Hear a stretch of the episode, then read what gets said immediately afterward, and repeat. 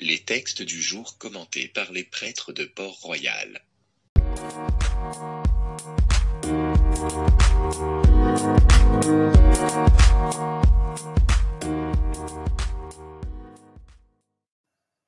Évangile de Jésus-Christ selon Saint Matthieu.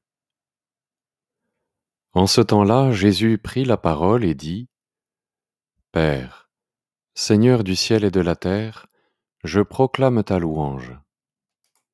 Ce que tu as caché aux sages et aux savants, tu l'as révélé aux tout petits. Oui, Père, tu l'as voulu ainsi dans ta bienveillance. Tout m'a été remis par mon Père. Personne ne connaît le Fils, sinon le Père, et personne ne connaît le Père, sinon le Fils, et celui à qui le Fils veut le révéler.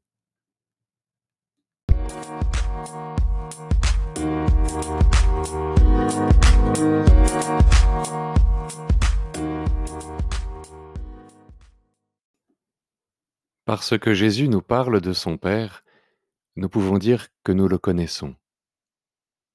Mais je pense qu'il nous faut rester humble en la matière. Notre connaissance de Dieu reste limitée, et beaucoup de choses s'éclaireront plus tard, quand nous serons semblables à lui et que nous le verrons tel qu'il est. C'est comme cela que je comprends Jésus quand il dit ⁇ Personne ne connaît le Père ⁇ mais le plus important, ce n'est peut-être pas de connaître le Père.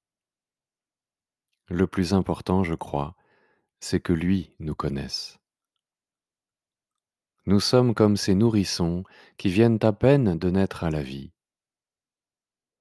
Les petits enfants ont à peine conscience d'eux-mêmes. Ils ignorent encore à peu près tout de leurs parents. Mais l'important pour eux, c'est que leurs parents les connaissent les aiment et prennent soin d'eux.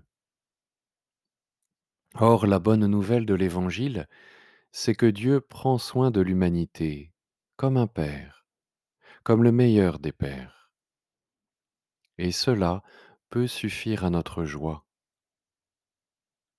Je peux ignorer beaucoup de choses sur Dieu si j'ai conscience qu'il me connaît intimement et qu'il prend soin de moi, c'est déjà beaucoup. C'est même l'essentiel. Savoir que Dieu me connaît pose les fondations d'une relation de confiance et d'amour qui s'épanouira avec le temps. Cette conscience que nous sommes connus et aimés de Dieu, elle est donnée aux tout petits, plus qu'aux sages et aux savants. Les tout petits commencent par se laisser aimer. Les sages et les savants commencent par aimer, mais ils le font mal, car ils comptent trop sur leur propre force. La priorité doit être donnée à l'accueil de la grâce plutôt qu'à l'excellence de nos œuvres. C'est ce que dit Isaïe dans la première lecture. Le ciseau se glorifie aux dépens de celui qui s'en sert pour tailler. La scie s'enfle d'orgueil aux dépens de celui qui la tient.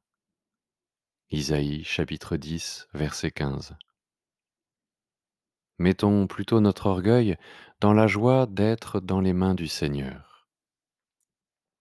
Plus qu'un outil, nous sommes entre les mains du Père comme un nourrisson qu'il soulève tout contre sa joue. Osée chapitre 11, verset 4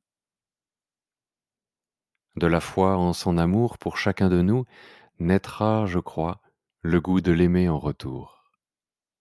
Alors notre réponse d'amour sera spontanée et généreuse, pour le plus grand bonheur de Dieu comme pour le nôtre. Amen.